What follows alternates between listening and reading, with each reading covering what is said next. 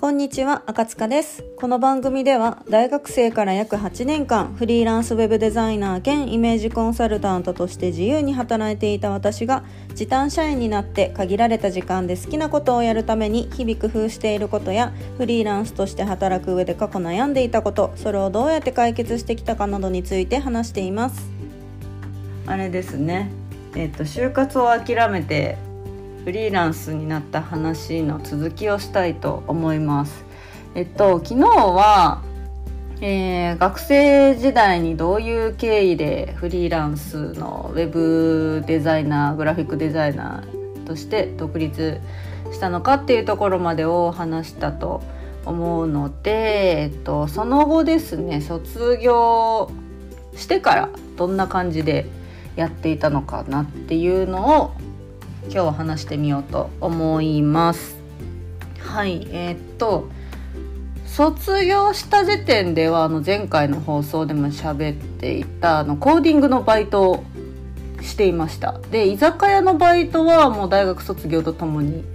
辞めてなんであの仕事としてはあのフリーランスのウェブ兼グラフィックデザイナーとして自分の個人で取ってくるお仕事とえーと、そのコーディングのバイトの2つで収入を得ていたっていう感じです。えっと、コーディングのバイトは週3日たまに4日。まあ大体3日入ってました。朝の10時から。10時だっけ？9時だっけ？いや10時だった気がする朝の10時から夕方の6時とかぐらいまでかな。バイトしてましたね。で私そのバイト始めた時はコーディング全然できなかったんですけどなんかもう超スパルタっていうか、まあ、あの純粋に人手がなかっただけだと思うんですけどもうねあの1日本当に10ページみたいな10ページコーディングみたいなのをもう全然コーディングとか分かってない状態からこうじゃんじゃんじゃんじゃん打ってきたんで やばいやばいやばいって思いながら必死でもう Google 先生に聞きまくりながらなんとか勘とかこなすっていうのを日々やっててそれが今思うとすごいいい勉強になってたなって思ってコーディングだけじゃなくてデザインにおいてもあのその会社のあれなんですよ。デザインはあんまりやってなくてあのコーディングの下請けみたいなのをやってるような会社さんだったんでもういろんなデザイン会社さんとか制作会社さんのデザインデータが届いてそれをひたすらコーディングしていくっていう感じで案件のあの何て言うんですかね案件の種類っていうのもあの私が個人で受けるってなったらやっぱりあのー私と同じような個人事業主の方だったりとか、まあ、小さめの規模の美容院だったりとか医療機関クリニックとかがほとんどだったんですけどあのそのバイト先でやってたあの制作してたサイトとかって結構大規模のあの就それこそ就活生向けのリクルートサイトだったりとかあのあとなんだろうな。コーポレートサイトとかそういったこう普段自分が個人で取ってくるのは難しいようなあの種類のデザインにデザインじゃお仕事ができたりとかそういうデザインに触れられたりとかするのはすごいいい勉強になったなって思っていてでコーディングももうやればやるほどやっぱりスピードも速くなっていくのを自分で体感できたしなんか同時期に一緒に入ってたコーダーさんと本人と直接何か言い合ってたわけじゃないんですけどなんかコーディングのスピードとかスキル感がほぼ同じぐらいの人がいてなんかあの人が今日今日5ページやるのと私6ページやってやるみたいななんか向こうも同じように思ってたらしいんですけどなんかそんな感じでこういい感じのこうライバルっていうかこうねなんかこう 背比べみたいな なんかそういった環境も結構良かったのかなって思ってて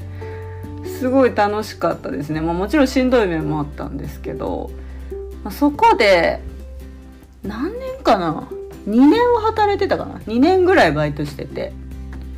やってたんですけど、まあ、2年ぐらい経って私が結婚することになってで、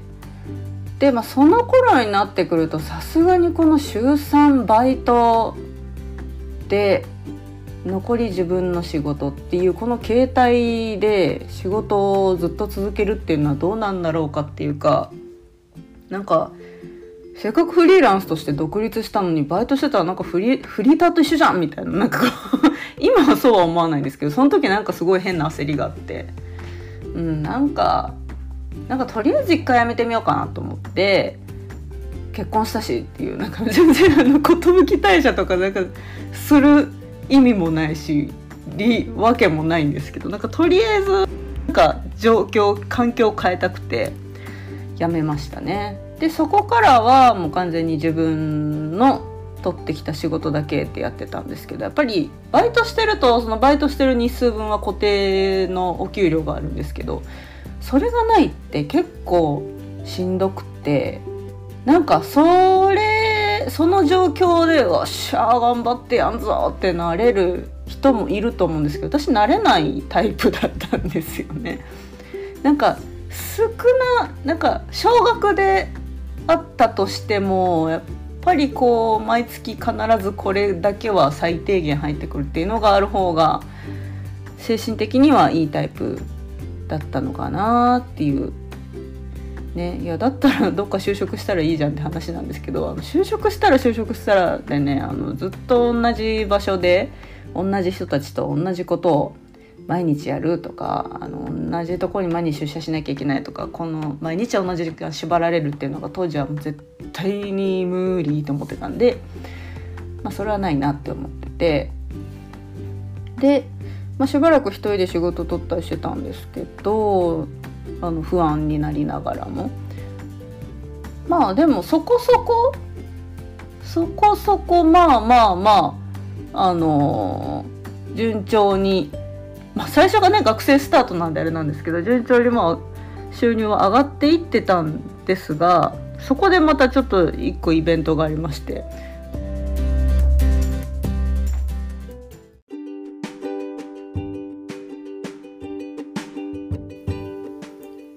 はい。ちょっと変なとこで切れちゃったんですけど、もともと収録してたのが20分ぐらいあって、これちょっと長すぎるなって思ったので、半分で区切って残りは次の放送で流そうと思います。なので次回そのとあるイベントについてとその先の私のキャリアパスについてお話ししようと思います。それではまた次回。